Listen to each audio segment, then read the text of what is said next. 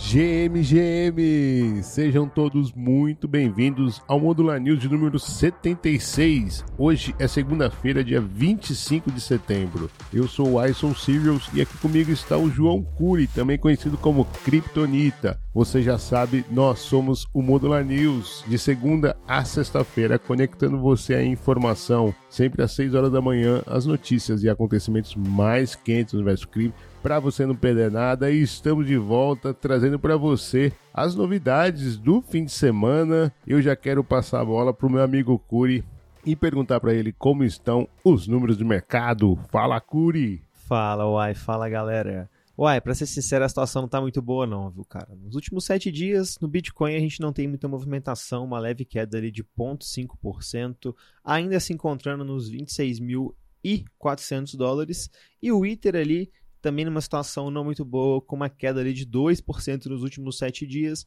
hoje na casa dos 1.580 dólares. Para quem está acostumado com volatilidade, isso não é nada, mas voltamos a ver o Ether aí na casa dos 1.500 e o medo do mercado também não tá nada bom, viu? Ai? Falando agora do índice de medo e ganância, a gente vê ali o índice na região de medo. Então o pessoal tá amedrontado, né, Uai? É, exatamente. É impressionante, né? Como esse momento de baixa liquidez, é, a alta volatilidade acaba assustando mesmo. Realmente não é muito fácil. Agora, o interessante, Curi, é que o setembro, que é tradicionalmente é, visto aí como vermelho, parece, tá? A gente tem ainda, claro, uma semana para fechar o mensal, mas se fechasse hoje, na hora da gravação aqui, iria quebrar aquela, aquela tabula de desde 2016 que não fechava no positivo. Então, bem interessante aí, fugindo aí dessa dessa retórica e talvez até um, um, cenário bullish aí, mas vamos aguentar que muita coisa pode acontecer nessa última semana que falta, né, Curi? Aliás, vamos já puxar as notícias que elas sim também formam muito a opinião e esse índice de medo de ganância também é classificado com isso. Curi, você sabe qual é a maior corretora de Bitcoin do mundo? A plataforma de análises Arcan identificou que é a Coinbase, a corretora de criptomoedas mais popular dos Estados Unidos. A Coinbase é a instituição que mais possui Bitcoin no mundo, tendo posse de 5% do fornecimento total da moeda digital. Conforme a análise da empresa, a Coinbase possui 947.755 bitcoins. Uma curiosidade, Curi, é que esse total de bitcoins de propriedade da corretora é quase o mesmo que o Satoshi Nakamoto possui. Olha esse outro dado também interessante e é uma ótima dica, Curi, de segurança digital. A Arcan identificou que mais de 36 milhões de endereços de bitcoins são atribuídos a Coinbase com a maior carteira contendo apenas, entre aspas, 10 mil bitcoins, pouco mais de 1% do bitcoin total que a Coinbase holda. Segundo eles, a exchange provavelmente tem mais endereços, mas eles ainda não foram rotulados e estão sendo analisados. Curi, pode vir mais Bitcoin por aí. Olha só que interessante, hein? Primeiro trazendo essa Coinbase aí como uma detentora ali, como uma pessoa que acredita na rede assim, talvez como quanto Satoshi Nakamoto. E além disso, também vê essa preocupação com segurança da própria Coinbase, viu, Ai? Eu confesso que eu fiquei intrigado Queria ver isso acontecendo na prática, como que é feita essa movimentação toda, mas com certeza isso aí nunca vai ser aberto até mesmo pela própria segurança da Coinbase. Mas seguindo por aqui então, ai, se tem bear market, a Base, a blockchain L2 ali da Ethereum, está desconhecendo isso, viu? Isso porque ela já ultrapassou a Solana, conforme o seu TVL está se aproximando da casa dos 400 bilhões de dólares.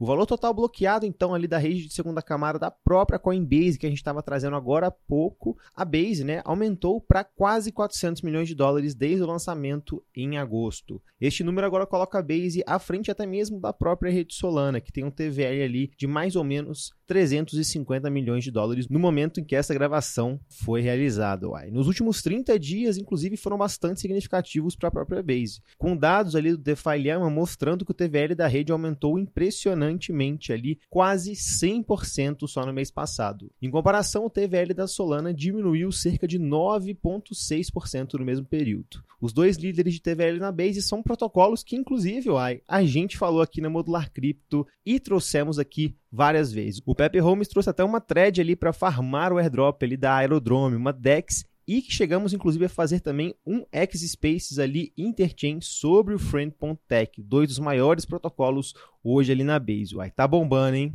Bombando mesmo, impressionante. Realmente fez jus ao nome de lançamento, né? O Summer, né? Então, realmente bem interessante. E mais ainda, Curi, já está circulando rumores lá nos CryptoX, né? O antigo Crypto Twitter, de que é, a Base não descartou airdrop. Então, pode ser aí que ainda venha um tokenzinho da Base. Quem sabe aí ouvir dizer, né? Mas muito interessante esse movimento. E tem outra notícia aí que momento vive o DeFi da Solana, né, cara? Eles pegaram ali um movimento do LSD, né, um movimento de derivativos ali de liquid staking, mas um momento triste, se olha o gráfico do TVL da Solana, é mesmo triste, assim, né? Para quem teve quase 10 bilhões de dólares travado no protocolo, realmente está nesses 300 milhões agora atuais. É triste. Entretanto, uma rede aí que está prometendo, que está dando passos bons, inclusive já foi também assunto de um interchain aqui na Modular Crypto. Bom, estou tocando o barco aqui, Curi. Essa daqui também é uma bomba, viu? Google Cloud adiciona 11 blockchains ao Data Warehouse BigQuery. O serviço BigQuery da Google Cloud adicionou recentemente 11 redes blockchain ao centro de dados de acordo com uma postagem no blog no dia 21 de setembro. As novas redes incluem Avalanche, Arbitrum, Cronos, rede de teste GoEarly da Ethereum. Essa daqui foi defasada, né, Curi? Já nem vão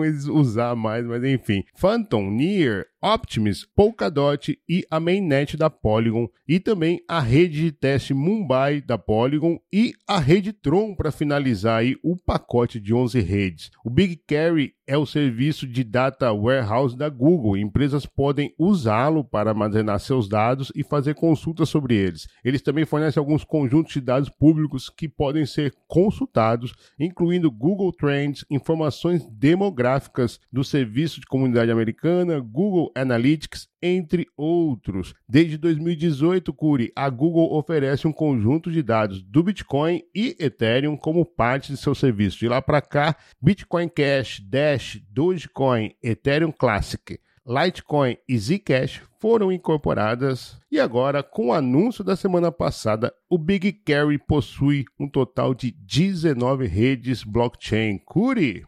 Olha, uai, que interessante isso aí. Mais uma vez vemos o Google Cloud aí fechando parcerias. Há cerca de uma ou duas semanas atrás a gente falou também Google Cloud ali fechando parceria com a Layer Zero. Então, o interesse em cripto é um interesse geral, eu diria, viu, Ai? E aproveitando que a gente está falando dessas gigantes plataformas aí da Web 2, deixa eu falar um problema que aconteceu com uma gigante da Web 3, Uai. Isso porque na última semana ali, a Nansen, uma plataforma ali de análise de criptomoedas, sofreu um hack e também pediu que seus próprios usuários alterassem as suas senhas. Isso porque, segundo o próprio anúncio da Nansen, o hack acabou expondo ali endereços e senhas de parte de seus usuários. Segundo o comunicado da empresa, o ataque pode ter se originado de um fornecedor terceirizado cujo sistema foi comprometido, permitindo que os hackers obtivessem direitos de administrador em uma conta usada para conceder acesso ao sistema da Nansen. E eles disseram ainda, uai, abre aspas, os usuários tiveram seus endereços de e-mail expostos, uma parcela menor também teve hashes de senha expostos e um último e menor grupo também teve seu endereço de blockchain exposto, disse ali Svanekvik, CEO da Nansen, em um post lá no X. É, uai, não tem ninguém que tá ficando livre de hack, hein, cara?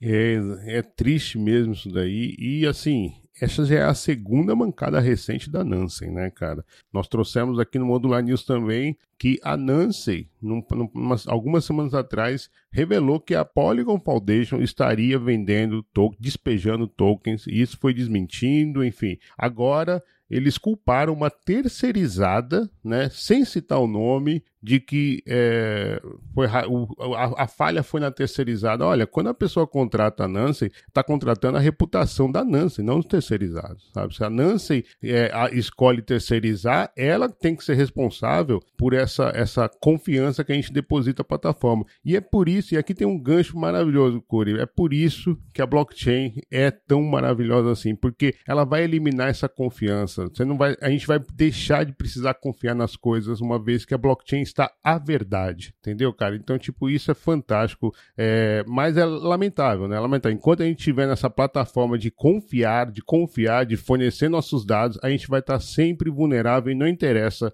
quem você é. No caso aí foi a Nancy, uma gigante aí de blockchain tecnologia, né, cara? Bom, Tocando o barco aqui, Curi, Uniswap lança plataforma educativa de DeFi em parceria com a Dodal. Na semana passada, a corretora descentralizada Uniswap lançou uma plataforma educacional em conjunto com a Dodal, voltada para a formação em criptomoedas e tecnologia blockchain. De acordo com o anúncio, o Uniswap University tem como objetivo criar um roteiro de aprendizado estruturado para a integração de usuários no ecossistema de sua corretora V3 por meio de cursos, simulações e guia rápidos. Através da plataforma, usuários podem estudar tópicos que vão desde o que é uma DEX até tópicos avançados, como ferramentas de backtesting de estratégia.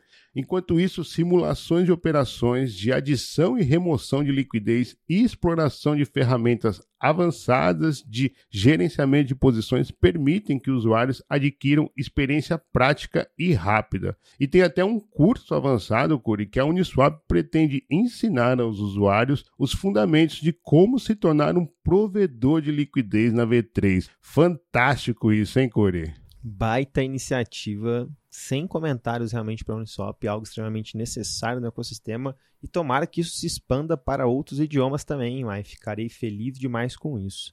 Uai, sem mais delongas, cara, o juiz já apitou e eu vou puxar primeiro aqui do bate-bola, meu caro. CEO da Near Foundation, Marieke Flament, renuncia, uai. O CEO, então, da Fundação NIR, desenvolvedora do protocolo de camada 1 de blockchain NIR, acabou renunciando. De acordo com o anúncio, Chris Donovan, conselheiro-geral da NIR Foundation, vai substituir aí o ex-CEO após a renúncia e, uai, o mais entregante de tudo é que ele não deu motivo nenhum para sua saída, hein? então fica no ar as especulações, uai.